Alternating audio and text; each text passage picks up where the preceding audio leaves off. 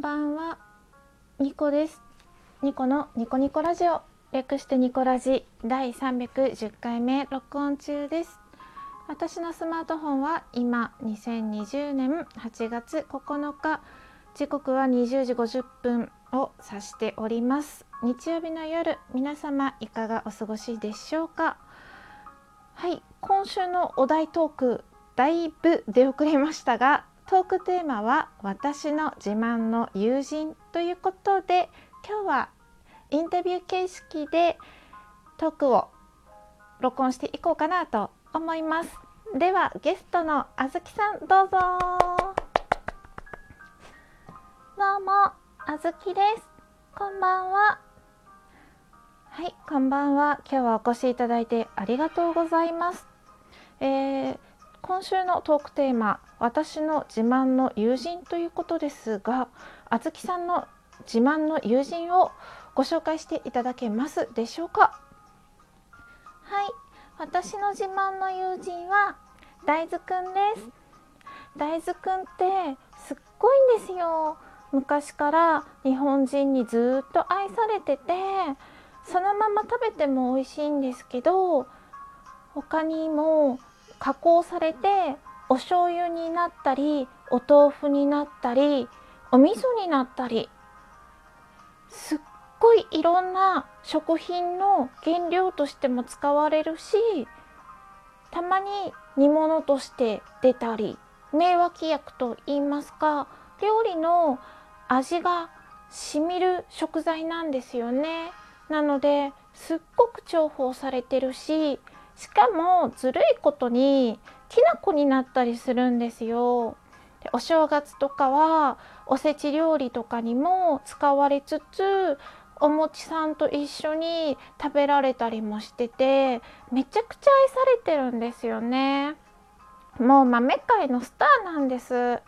彼ばっかり日本人に愛されててめちゃくちゃずるいって思うんですけれどでも私の自慢の友人なんですよ。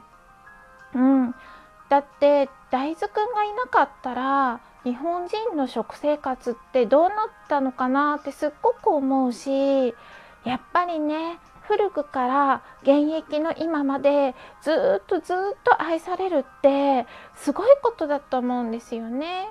しかも若い時は枝豆としてお酒と一緒に食べられたりするしおつまみにもなって料理にも使えて加工食品にもなれるなんてなかなか豆界の中でもいないんですよね。私の大切な自慢の友人です。はい、ありがとうございます。というわけでえーと、今日はあずきさんから自慢の友人についてお話ししていただきました。あとですねえーと、もう一方呼んでますのであずきさんは一旦ここで退出していただきます。あずきさんどうもありがとうございました。はいありがとうございました。また呼んでくださゲストあずきさんのお話をいただきました。皆様どうでしたか？で今日はですねあのあずきさんの自慢の友人のなんと大豆くんも呼んでるんです。大豆くんお越しいただけましたでしょうか？よろしくお願いします。どうぞ。どうも大豆です。あ自慢の友人ですか？うーんまあやっぱ小豆ですかね。うん。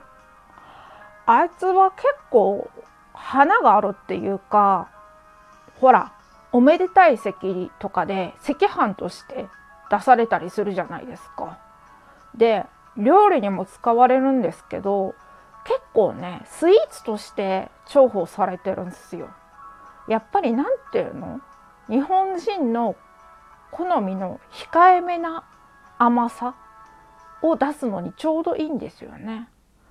あいつの色も結構良くないっすか？なんか映える色してるっていうかなんか朱色っていうのこう控えめな赤だけど周りを明るくパッとしてくれる赤でもあるなと思っててめでたい席にもよく呼ばれるしあとまあスイーツとしてすごい使われてるのも豆界の中ではあいつぐらいじゃないですかね。うん、まあ華やかすぎてこれみたいな地味な存在とは対極的な感じなんですけど、まあ、ずっとね昔から仲良くしてるし、うん、自慢の友人ですね。